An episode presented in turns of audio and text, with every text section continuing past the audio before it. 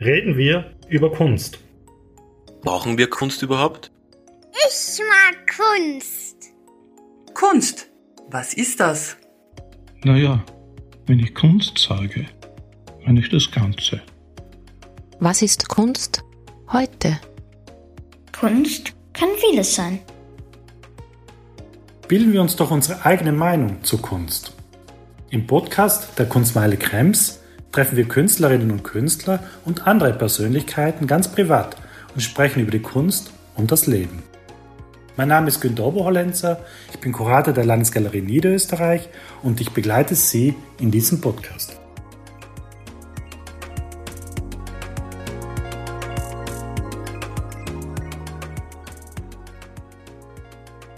Herzlich willkommen zum Podcast.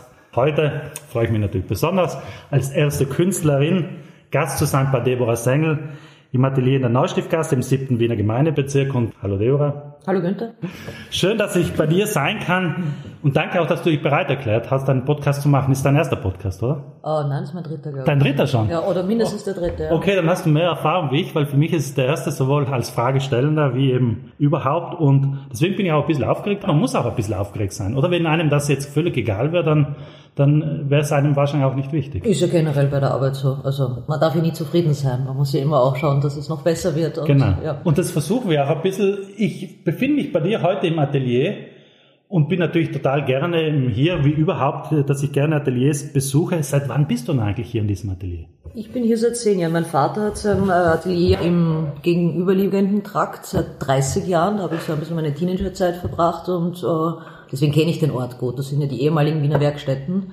Und ich bin jetzt auch schon zehn Jahre, vielleicht sind sogar schon länger hier. Aber es ist ein Riesenglücksfall, oder? Weil solche Ateliers, wie ich es bei dir sehe, mit großen Fenstern, mit wirklich ausladender Möglichkeit zu arbeiten, Gibt es also innenstädtisch, weil die Neustiftgasse ist so eine Transitstraße, ich mag sie in ihrer ja. Rohheit gerne und hier drinnen ist es ja, du kennst es gut oder vielleicht auch andere, die zuhören, sehr paradiesisch, das ist ja eine Oase hier.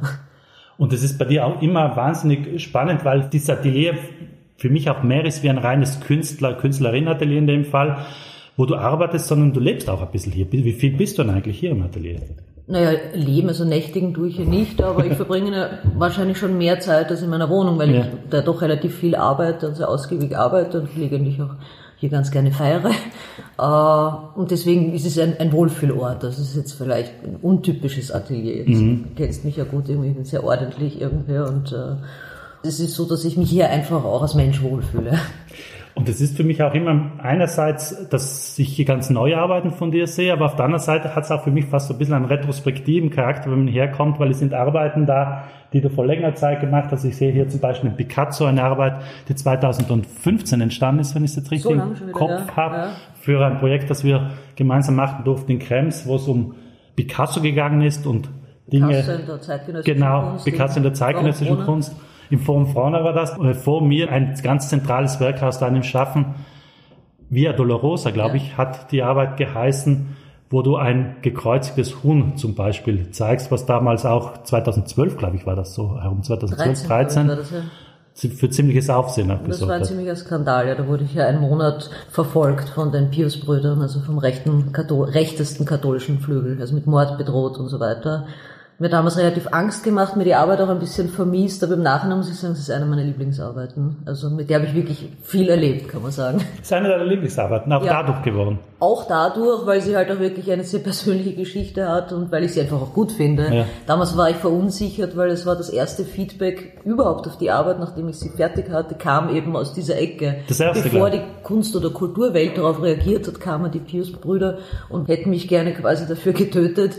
Deswegen hatte ich da gar kein anderes Feedback mhm. und habe die Arbeit gar nicht so richtig äh, ja, für mich selber kanalisieren können, weil sie gleich in der Ecke war. Mhm. Und später habe ich verstanden, dass sie offensichtlich gut ist, weil wenn sie so heftige Reaktionen hervorruft, ja.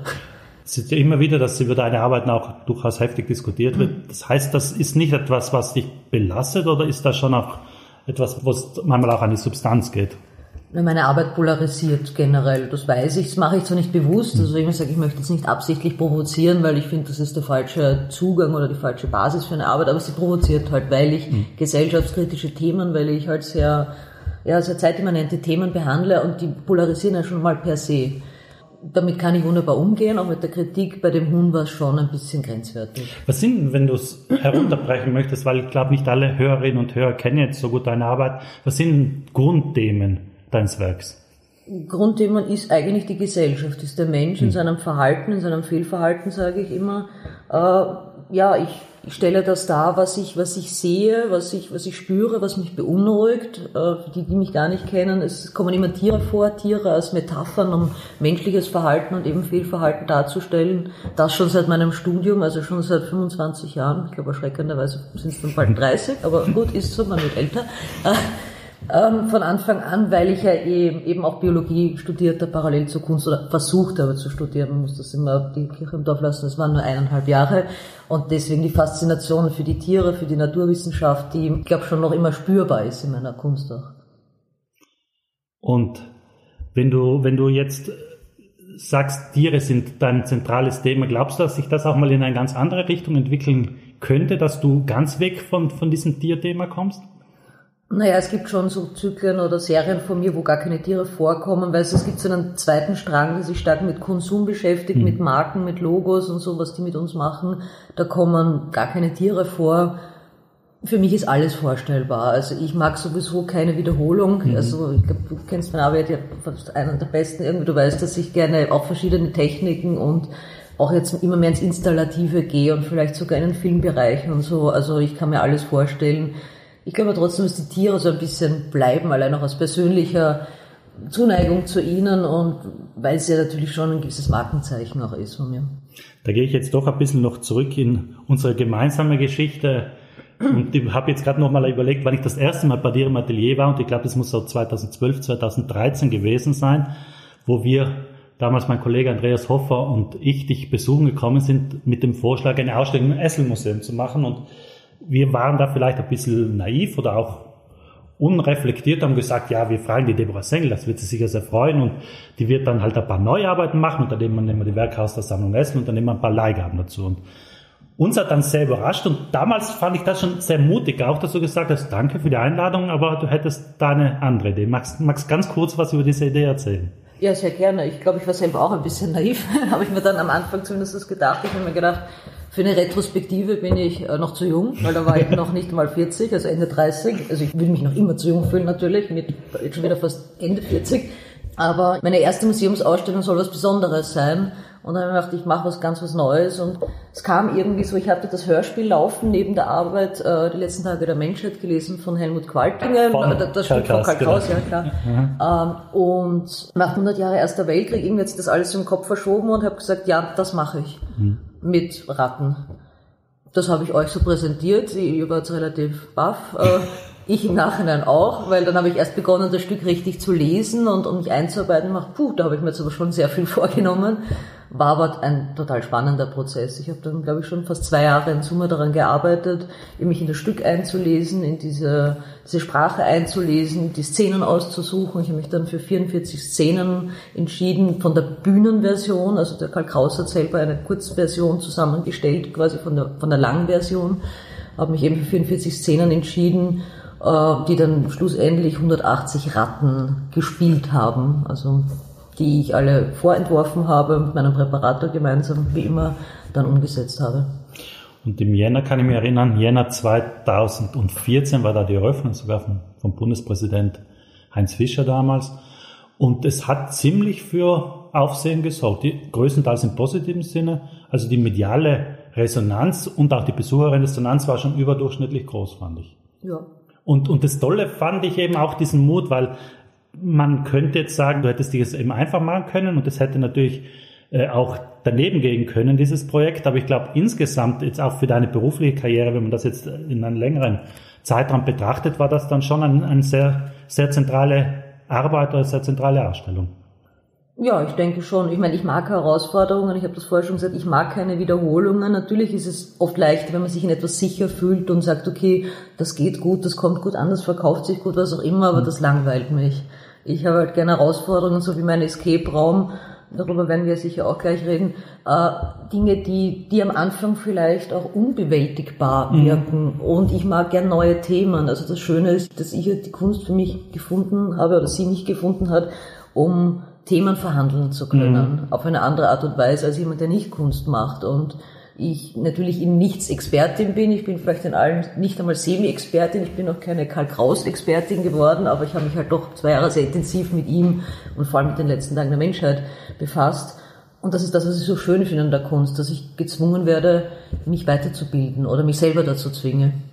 Und jetzt mehrere Jahre beschäftigst du dich eigentlich mit dem Thema Flucht, Migration, mit vor allem eben auch diesem Projekt, das du fürs Museumsquartier verwirklicht hast, den Escape Room. 2015 hat das begonnen im mhm. Herbst, hast du mir mehrmals schon erzählt, aber ja. vielleicht magst du das nochmal kurz erzählen, was der Anlass für dieses Projekt war, das wir auch dann ganz kurz beschreiben. Ja, 2015 war ja die sogenannte Flüchtlingskrise, wie man sagt und auch sagen darf, äh, ja besonders stark und besonders spürbar in diesem Herbst, Endsommer 2015. Und mich hat das unglaublich emotionalisiert. Das hat mich natürlich unfassbar traurig gemacht. Dieses Schicksal dieser Menschen ist klar, das war das, das, der Großteil meines Gefühls. Aber es ist auch ein anderes Gefühl damals entstanden, nämlich eine, eine Wut, eine, ein, Unverständnis, ein Zorn gegenüber der Menschen, die so gar keine Toleranz hatten, das überhaupt nicht verstehen konnten, komplett empathielos diesen Menschen gegenüber standen oder saßen, wie auch immer, und gesagt haben, ja, die wollen wir hier nicht. Und die, die, die Flüchtlinge, die Bösen sozusagen das hat in mir Zorn hervorgerufen mhm. und massives Unverständnis. Weil ich dachte, okay, ihr kennt die Menschen nicht, ihr kennt deren Geschichten nicht. Und parallel dazu habe ich ganz privat ganz was anderes, Escape-Räume entdeckt. Ich sage mal, ich bin eine Rätseltante mhm. und äh, ja, stehe dazu, mache jeden Morgen das Standardrätsel, Morgenroutine und, und eben auch äh, Escape-Räume habe ich damals entdeckt.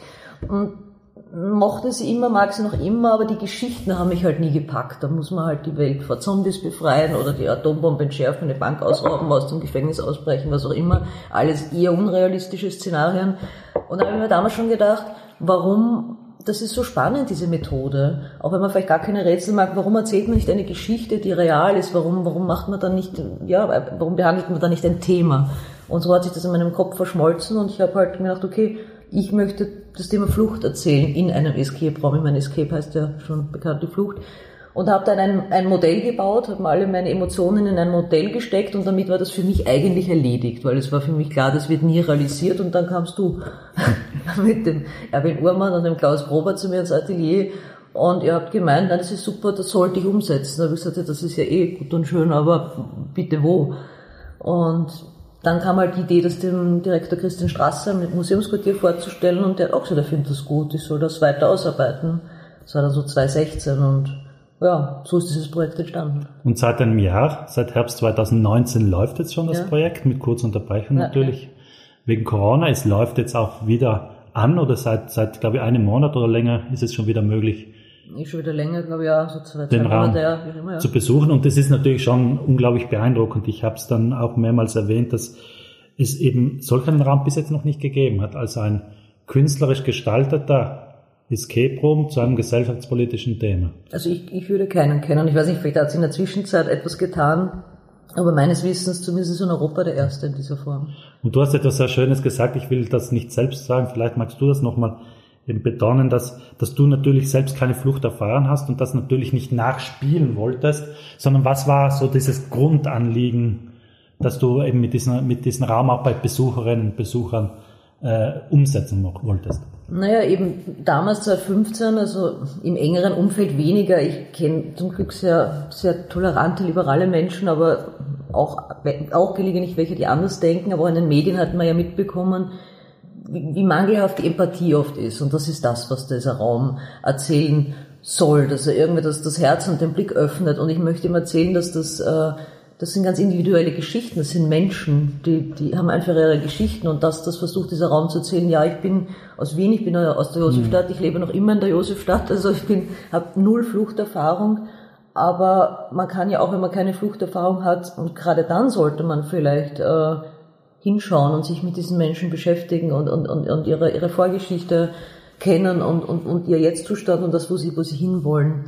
Und das, das war eigentlich das Grundanliegen dieses Projekts. Aber die Erfahrung habe ich jetzt auch sehr stark bei der Ausstellung Sprung und Masken der Flucht gemacht. Also man wird schon sehr demütig und das soll jetzt nicht pathetisch klingen, aber wenn man einen Menschen dann gegenüber hat, der einem von seiner, von seinen Folterungen im Gefängnis erzählt, von der Flucht erzählt und wirklich den Schrecknissen, die jemand erlebt hat, aber dann gleichzeitig ein unglaublich offener, fröhlicher Mensch ist und man selber in behüteten Verhältnissen groß geworden ist, dann wird man schon sehr klein und auch in der Hinsicht viel vorsichtiger, so ist es mir zumindest gegangen, mit Verurteilungen oder Beurteilungen von Menschen, die sich auf die Flucht begeben. Das ist das eine, aber das war ja sehr spannend im Zuge dieses Projekts. Also ich möchte auch erwähnen, dass es dann, als das Projekt immer klarer wurde, klar war, dass eben auch ein Escape-Partner dazukommen muss. Und da habe ich mir den Michael Ginner, also ich habe mir nicht den Michael Ginner gewünscht, weil den kannte ich ja noch nicht, sondern die Firma Timebusters. Mhm. Ich habe alle Escape-Räume Wien, Wiens getestet und mir war dann klar, dass die mag ich am liebsten.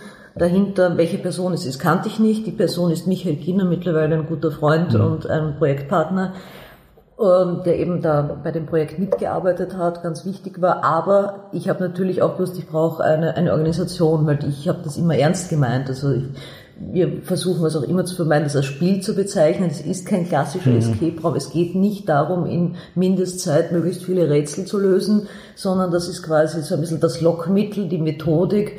Und der Raum ist mehr eine Ausstellung. Und mir war es ganz, ganz wichtig, Leute dabei zu haben, die eben erstens noch mehr Erfahrung mit dem Thema haben, aber die auch quasi selbst Geflüchtete sind. Mhm. Und ich werde nie vergessen, der Tag, wo ich das erste Mal eine Gruppe von 20, 30 Geflüchteten getroffen habe und denen mein Projekt erzählt habe, war ich unfassbar aufgeregt und ich habe wahnsinnige Angst gehabt. Mhm. Ich habe Angst gehabt, dass die mich anschauen, so ungefähr, was will die, was erzählt die jetzt uns, unsere Geschichte, die, die keine Ahnung hat irgendwie. Und ich habe mich irrsinnig vorsichtig ausgedrückt die ganze Zeit und so herumgeeiert und so. Und das war eben meine Erfahrung, drauf gekommen bin. Und erstens waren sie total also begeistert, sofern man da begeistert sein kann, aber sie waren offen. Also sie, sie, sind, sie hatten schon ein paar Punkte und Fragen und sie waren am Anfang so unsicher, aber wie sie gemerkt haben, ich meine das ernst und ich, was ich da wirklich will und dass ich keine Flucht nacherzählen will, sondern dass ich Empathie schaffen möchte, dass ich, dass ich den Blick schärfen möchte, äh, waren sie total bereit mitzumachen, haben ein unglaubliches Vertrauen geschenkt und ich habe gemerkt, ich muss nicht unglaublich vorsichtig mit mhm. ihnen reden. Ich kann und soll ganz normal mit ihnen reden. Sie wollen auch kein Mitleid, sondern Mitgefühl. Und das ist etwas, was ich ganz stark an diesem Tag gemerkt habe, weil ich mir vorher gedacht habe, wie jedes Wort habe ich auf die Waagschale und was, was darf ich wie sagen und das ist, das, das war eine sehr spannende, eine sehr spannende Erfahrung.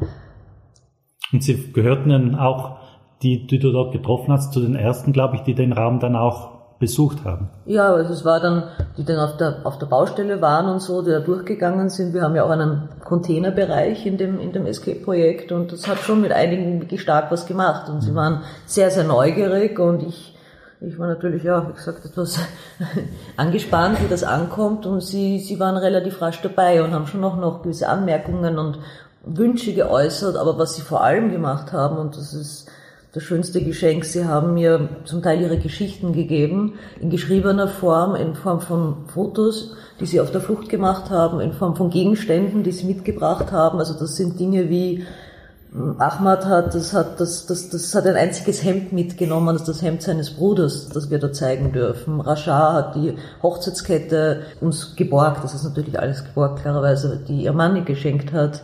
Äh, das sind einfach unfassbar emotionale, mhm. persönliche Gegenstände und ich finde dieses Vertrauen, dass sie mir, dass sie uns das gegeben haben für die Zeit der Ausstellung, ist, ähm, ich finde allein nur dafür hat sich das ganze Projekt für mich persönlich schon ausgezahlt. das ist eben dieser spannende Teilparcours, wo man eben diese Gegenstände dann sieht, wo es auch keine Rätsel zu lösen gibt, aber wo man wahrscheinlich genau hinschaut, weil man glaubt, vielleicht muss man dann noch mit den Gegenständen ein Rätsel lösen und das ist für mich auch schon ein Aspekt, der einfach sehr gut in diesem Projekt aufgeht. Einerseits, dass ich eben hier rausgehe aus diesem klassischen Kunstkontext, dass ich diese geschützte Werkstätte, wie ich es gerne sage, des Museums oder der Galerie verlasse und, und auf der anderen Seite eben hier sehr, sehr nah in diesen, diesen Themen komme durch eine ganz andere Art des, des Betrachtens der Geschichten, aber gleichzeitig schon ohne die Kunst zu verlassen. Aber wie, wie waren so die Reaktionen im Kunstbereich drauf? Wie, wie siehst du das jetzt auch mit der Distanz von einem Jahr, äh, wie äh, die Kunstkritik darauf reagiert hat, beziehungsweise auch vielleicht Kolleginnen und Kollegen von dir? Ja, wie, wie immer bei meinen Arbeiten sicher ambivalent, großteils eh positiv. Ich will nicht sagen, dass ich mich jetzt komplett unterscheide von anderen, aber ich gehe immer bewussterer den Weg, quasi meine Kunst zu öffnen. Also es ist so mein, mein Zugang Äh, früher wurde ich dafür kritisiert und ich war auch selber ein wenig skeptischer, aber ich finde die Kunst und das Wort ist eigentlich fürchterlich, aber ich benutze es ganz bewusst, niederschwelliger zu machen mhm. und quasi die Mittel der Kunst zu verwenden, um Themen, die brisant sind, also beispielsweise eben Flucht oder, oder Krieg im, im Sinne der letzten Tage der Menschheit oder Massentierhaltung oder was auch immer bei mir so mhm. vorkommt, auf so eine Art zu präsentieren, dass sie theoretisch jeden erreichen kann, ohne eine enormen Vorbildung, einer mhm. künstlerischen. Das mache ich ganz bewusst. Da sind wir uns natürlich sehr einig, weil das auch ein großes Anliegen von, von meiner Arbeit ist. Und ich glaube, da können wir jetzt eine gute Brücke schlagen zur Ausstellung auch in Krems. Auch deshalb, weil wir uns, ich nehme das Wort jetzt auch in den Mund, als niederschwelliges Museum bezeichnen würden. Wir möchten hier keine Ausstellung in Krems machen, wo sich dann ein paar Kuratoren gegenseitig auf die Schulter klopfen mhm. und sagen, wie super sie sind, sondern es soll ein Museum sein, das eine Breitenwirksamkeit hat. Und genau in solch einem Museum finde ich es dann umso spannender, eine Ausstellung zum Thema Flucht und Migration umzusetzen. Auch deshalb, weil jetzt im Moment die Kombination halt natürlich interessant ist. Ich habe eine Ausstellung zum Weltkulturerbe Wachau, 20 Jahre Weltkulturerbe wird gefeiert, wir feiern in der Ausstellung mit Landschaftsmalereien des 19. und der ersten Hälfte des 20. Jahrhunderts diese schöne Landschaft, eine sehr traditionelle Ausstellung ist das auch. Du hast dieses romantische Bild, das dort gezeigt wird.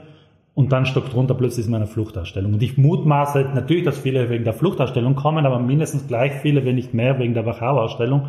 Und wir da auch durchaus dann Menschen erreichen, die eben wegen der Wachau-Ausstellung kommen und sich dann die Flucht anschauen, die vielleicht nur wegen der Flucht nicht gekommen wären und dadurch vielleicht auch irritiert werden, was sie dort zu sehen bekommen. Und ich glaube, das ist dann ein ähnlicher Ansatz in einem musealen Kontext, den wir eben auch hier haben. Total. Also es war bei den letzten Tagen der Menschheit so, es ist beim Escape so, dass ich Menschen erreiche, die vielleicht sonst gar nicht in ein Museum gehen würden. Ja, und das finde ich schon auch wichtig, weil ich glaube, es ist ja auch zentral wichtig, dass man sich auch dann dieser Konfrontation auch aussetzt, weil ich finde es ja auch fad, dann immer nur die Leute zu erreichen, die das eh super finden, sondern da habe ich da nichts dagegen, was auch bei unserer Ausstellung jetzt in Krems passieren wird und ein bisschen vielleicht auch schon passiert ist, dass dann auch Kritik kommt oder dass Leute sagen, das habe ich mir jetzt nicht erwartet, was ich da zu sehen bekomme und wie könnte nur. Aber ich glaube, das, das macht es dann ja lebendig. Und da hat man auch das Gefühl, dass, dass vielleicht Kunst eben doch etwas Aber es herrscht ein bisschen das Missverständnis oft in der Kunstszene, dass nur wenn etwas leicht verständlich ist in den ersten Blick, dass es deswegen uninteressant ist. Das Oder ist dass es, ja. Und das finde ich vollkommen falsch, weil es ist viel, viel äh, schwieriger, das, das, das Komplizierte einfach zu sagen, das Einfache kompliziert, sage ich immer. Und meine Kunst macht eine Türe sehr weit auf, die sagt, okay, herzlich alle willkommen, ja. egal aus welchem sozialen Umfeld, welche Bildung. Dahinter sind ganz viele kleine Türen, die man öffnen kann. Aber gleich zu sagen, okay, Türe ist zu, geh weiter, du bist zu dumm, du bist zu, zu ungebildet für, für mich, für meine Arbeit, das halte ich für den falschen mhm. Zugang, weil Kunst gerade in diesen schwierigen Zeiten, die wir haben, die wir immer haben, ja die Möglichkeit hat, so viel zu erzählen und deswegen auch eure, eure Fluchtausstellung. Ich meine, wir müssen, wir wollen ja Menschen erreichen und wir können sie nicht verändern. Ich habe mit Escape jetzt auch keine FPÖ-Wähler zu, zu, zu, zu, Flüchtlingshelfern gemacht, leider, aber ein bisschen die Sinne schärfen. Und wenn uns das gelingt, das ist doch das, warum wir unseren Beruf machen, unsere Berufung haben. Bin ich absolut bei dir, eben auch was das Einfache betrifft, das leider oft als Schimpfwort gebraucht wird, aber ich glaube auch, gerade auch im Kuratorischen, es ist viel leichter in komplexen Schachtelsätzen zu reden, als wie in einfachen Worten doch Inhalt auch zu vermitteln. Und das versuchen wir in der Fluchtausstellung und da gibt es eben auch zwei Werke von dir. Man kann schon als zwei Werke bezeichnen. Es ist eine, eine Bilderserie und eben auch eine skulpturale Arbeit mit dem Titel Wer will mich? Ältere unter uns, und leider muss ich mich auch schon dazu zählen, können, Oder jünger können diesen, diesen, diesen Satz, wer will mich auch zuordnen. Vielleicht magst du ganz kurz äh, sagen, um was es geht und woher dieser Satz kommt. Ja, also ich kenne ihn auch noch viel zu gut. Edith Klinger, eine Tier, sag mal da, Tiervermittlungssendung und auch äh, Krone-Kolumne gewesen, äh, lange Zeit bis in den 90er Jahre, weiß ich noch länger, äh, ja, Edith Klinger, eine ältere Dame, ich glaube meistens im Dirndl. Im Dirndl. Immer oder immer im Dirndl. Immer, in meiner Erinnerung ist es immer im Dirndl. Der Herzog in ihrer Ausstrahlung. Ja, ja, hat dann immer ein kleines Hündchen oder ein Kätzchen oder was auch immer am Schoß gehabt und hat halt versucht, diese armen Viecherln, wie man so schön sagt, in Wien oder Österreich zu vermitteln. Ja, daher kommt der Titel. Warum dieser Titel? Was will ich damit sagen? Auch hier beschäftige ich mich mit dem Thema Geflüchteten, sonst wäre es auch nicht in der Ausstellung.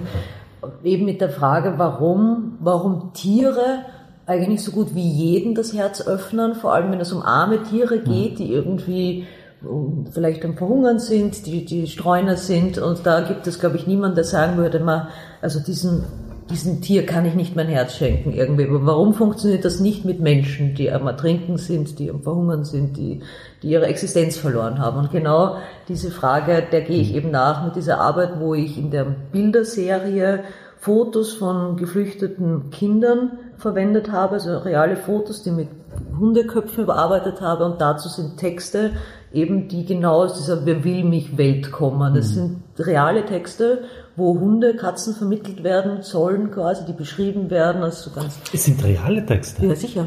Das wusste ich gar nicht. Ah, das sind reale Texte. Es sind nur die Namen, also aus irgendeinem Bello wurde dann halt irgendwie eine Samira oder so.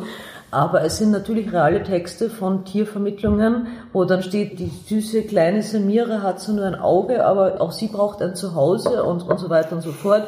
Und das halt einfach umgemünzt Macht's noch mal auf, böse, auf, auf den Menschen, ja. ja. Mhm. Und ich beschreibe jetzt die Arbeit auch ganz bewusst, aber bitte, die, die Zuhörer noch nicht in Ausstellung wollen, sollen natürlich unbedingt trotzdem kommen. Es sind ja auch nicht nur meine Arbeiten dazu sehen, sondern viel ganz wunderbare andere.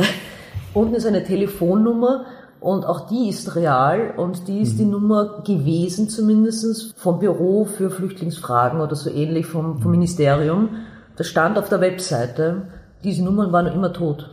Ah. Also ich habe dann damals nicht das fertig gemacht, aber ich dann gesagt, jetzt rufe ich wirklich mal an. Diese Nummer, da ging nichts durch. Interessant irgendwie. Heißt auch viel. Aber ja.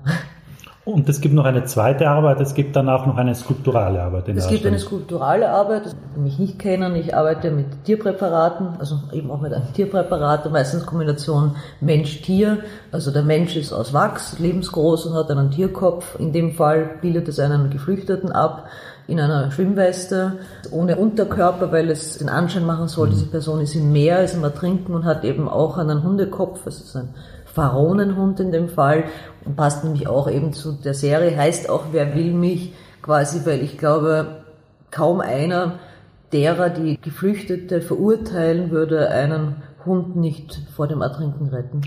Das ist eben das genau der Punkt, wenn man nur mal drüber nachdenkt. Ja. Ich meine, ich finde auch, dass man Hunde natürlich retten soll, aber es ist interessant, warum, warum hat ein Hund dann andere Rechte? Warum hat man da ein Herz und bei Geflüchteten nicht? Das, das, das erschließt sich mir gar nicht.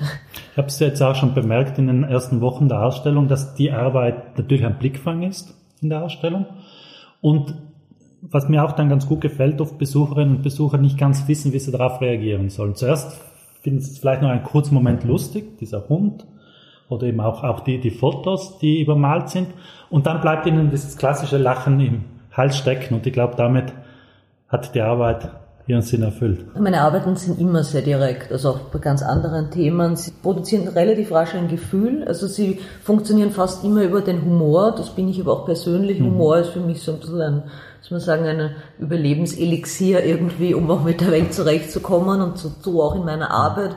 Und ich finde auch über Humor, und das passt zu dem auch, was ich vorher gesagt habe, erwischt man die Leute auch. Genau. Also es ist nicht dieser trockene Ernst, das ist wahnsinnig ernst. Ich meine es sogar vielleicht ernst das andere, aber ich arbeite halt über den Humor, um die Leute mal zu fesseln, damit sie überhaupt einmal picken bleiben bei der Arbeit und beginnen darüber nachzudenken, warum habe ich jetzt eigentlich gelacht? Oder was war das jetzt?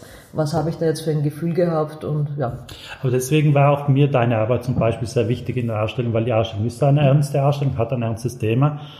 Aber da war es zentral von Bedeutung, ein paar Positionen eben drunter zu haben, die eben auch, soweit man das darf, eben mit den Augenzwinkern an das Thema herangehen. Weil ich glaube, gerade wie du es erwähnst, man darf sich dann auch selbst, auch zu so einem Ausstellungsprojekt vielleicht nicht dann zu ernst nehmen, weil da bekommt sehr schnell diesen erhobenen Zeigefinger und das wollte man auf alle Fälle auch vermeiden. Das ich sowieso nie. Also ich will auch, ich sage immer nicht missionieren mit meiner Arbeit oder klar, würde ich jetzt die Welt verbessern können, hätte ich jetzt nichts dagegen, aber da weiß ich, dass, dass ich das nicht kann.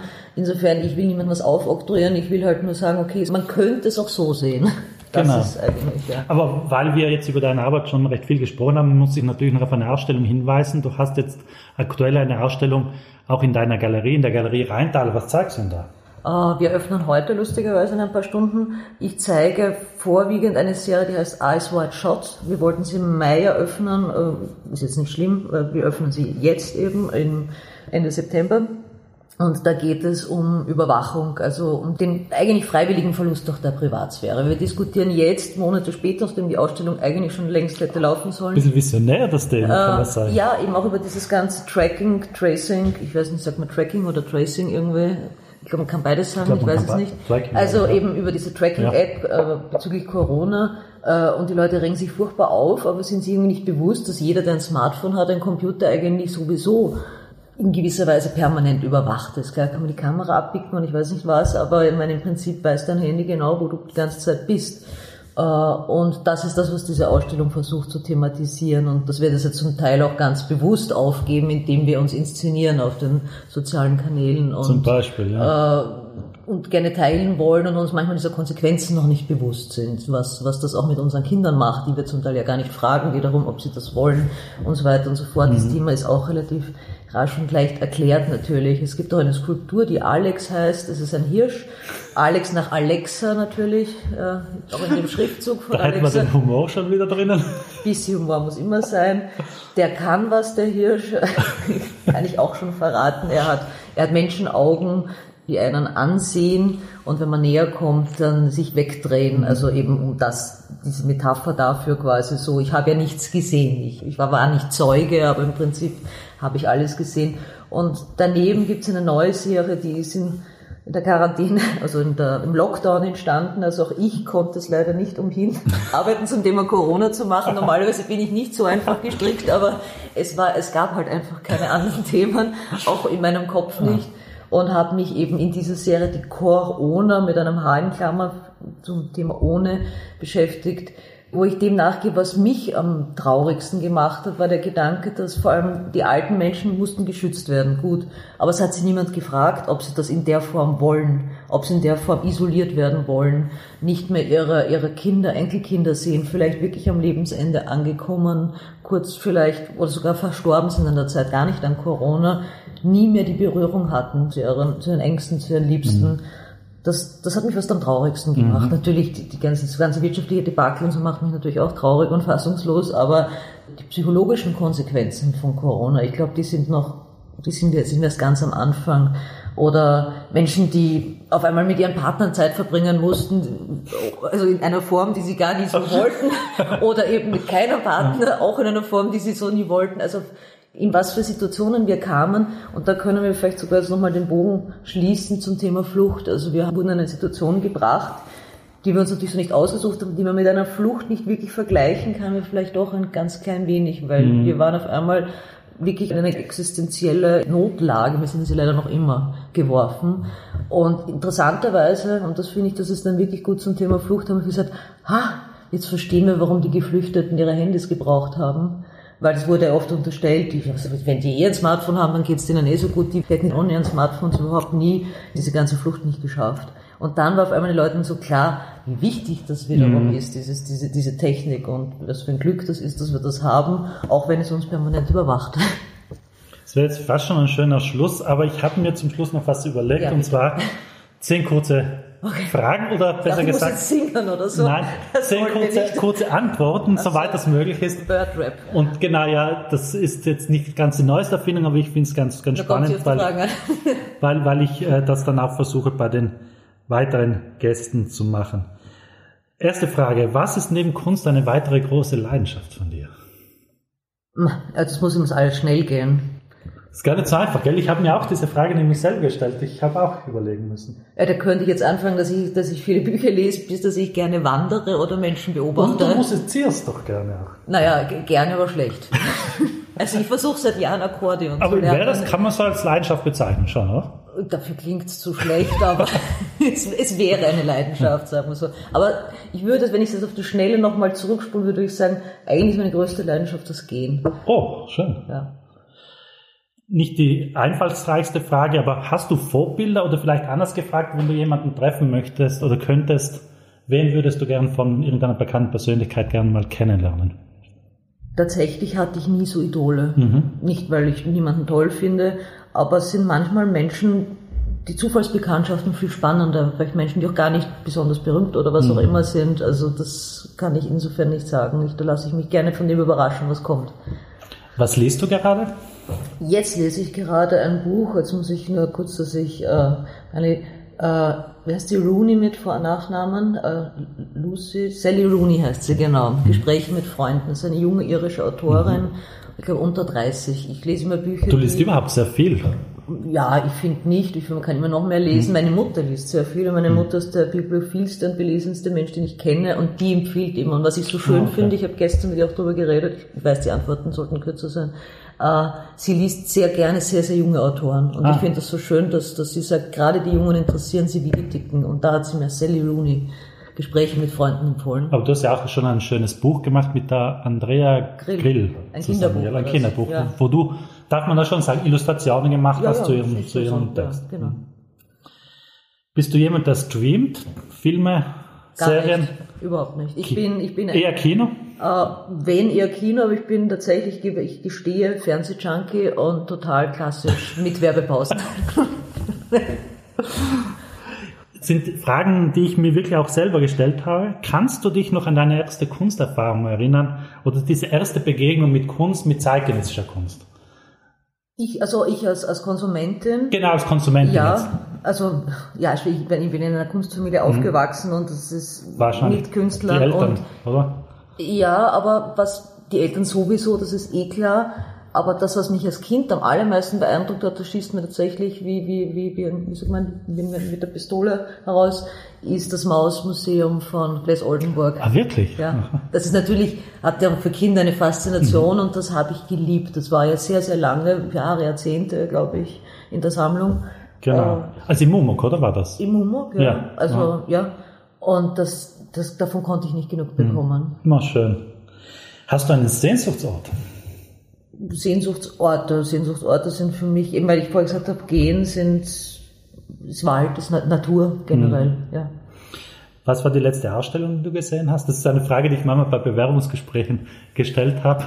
Und man kommt oft echt in Schlucken. ja, danke, dass du mir so ein bisschen Zeit gegeben hast. Es ist gar jetzt, nicht so einfach, kann man sich jetzt ein bisschen Ja. leicht rausreden durch, durch Corona, weil ja lange Zeit man gar nichts sehen konnte. Ich habe auch nicht so viel gesehen Aber ich Zeit. glaube, die letzte oder vorletzte war die Albertina Modern. Hat es dir gefallen? Ich sage dazu noch etwas, wäre ich äh, Journalistin, hätte ich die Ausstellung genannt, der Feminismus ist im Keller. Schöner Titel. Gefällt mir auch sehr gut. Wir haben zwar schon drüber gesprochen, aber weil es eben die zehn Fragen sind, ich kann jetzt nicht eine komplett streichen. Was glaubst du kann Kunst? Du hast schon davor gesagt, Kunst glaubst du nicht, dass die Welt verändern kann, aber was ist so deine Idealvorstellung, dass auch bei Menschen ankommt, wenn sie zum Beispiel eine Kunst sich ansehen?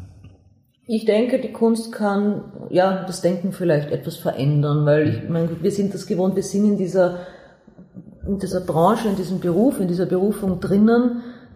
Wir, wir dürfen, wir müssen frei denken. Viele Menschen dürfen das und können das nicht oder trauen sich das nicht, auch weil sie in Welten, in Berufen sind, wo das einfach nicht geht. Und ich finde, da kann die Kunst ein bisschen Hilfe geben, äh, sich mehr zu trauen, sich auch mehr Gedanken zuzutrauen. Ja. Wir sind schon bei Frage 9. Welches Kunstwerk soll von dir bleiben? Wenn du jetzt sagst, okay, in 100 Jahren wird dein Name im, in der Kunstgeschichte aufscheinen, ein Werk sollte von dir übrig bleiben und ein Werk soll dein, dein zentrales sein. Welches wäre es? Boah, also das ist, ich, ich hoffe doch alle, aber ich, Schwierige Frage, oder? ja, vielleicht die Zebralöwen. Die Zebralöwen. Schöne Arbeit in der Sammlung Essel, jetzt Sammlung Albertina. Ich meine, es ist älter irgendwie, aber das Huhn haben wir schon genannt und es ist schon eine sehr, sehr aussagekräftige und sehr typische Arbeit von Sehr mir. starke Arbeit. Ja. Die letzte Frage, da können wir jetzt mit unserem Alter nochmal punkten. Was würdest du einer jungen Künstlerin, einem jungen Künstler sagen, der jetzt gerade begonnen hat, wenn du ihnen einen Tipp geben müsstest? Das wirklich nur zu machen, wenn, wenn es die absolute Leidenschaft ist, die Kunst. Was bei dir definitiv der Fall ist. Ich, denke ja, aber ja, ja, ich kann nichts anderes, ich will nichts anderes. Dann sage ich ganz herzlichen Dank, Ja, liebe das spannend. für dieses Gespräch. Danke auch an alle, die uns hier zugehört haben. Vielleicht noch ein paar Daten. Die Ausstellung Spuren und Massen der Flucht wird noch lange zu sehen sein, also bitte sich die Ausstellung anschauen bis September 2021. Der Escape Room von dir, Deborah, wird auf alle Fälle noch das gesamte nächste Jahr zu sehen sein. Ja, das ist korrekt. Vorgesehen, ja. So vorgesehen. Und deine Ausstellung Ice White Shot in der Galerie Rheintaler ist bis 13. November. Man weiß da mehr als ich. So aber sehen. ich wusste November. 13. November, also bitte alles anschauen und nochmal danke für die Aufmerksamkeit. Vielen Dank, Günther. Danke.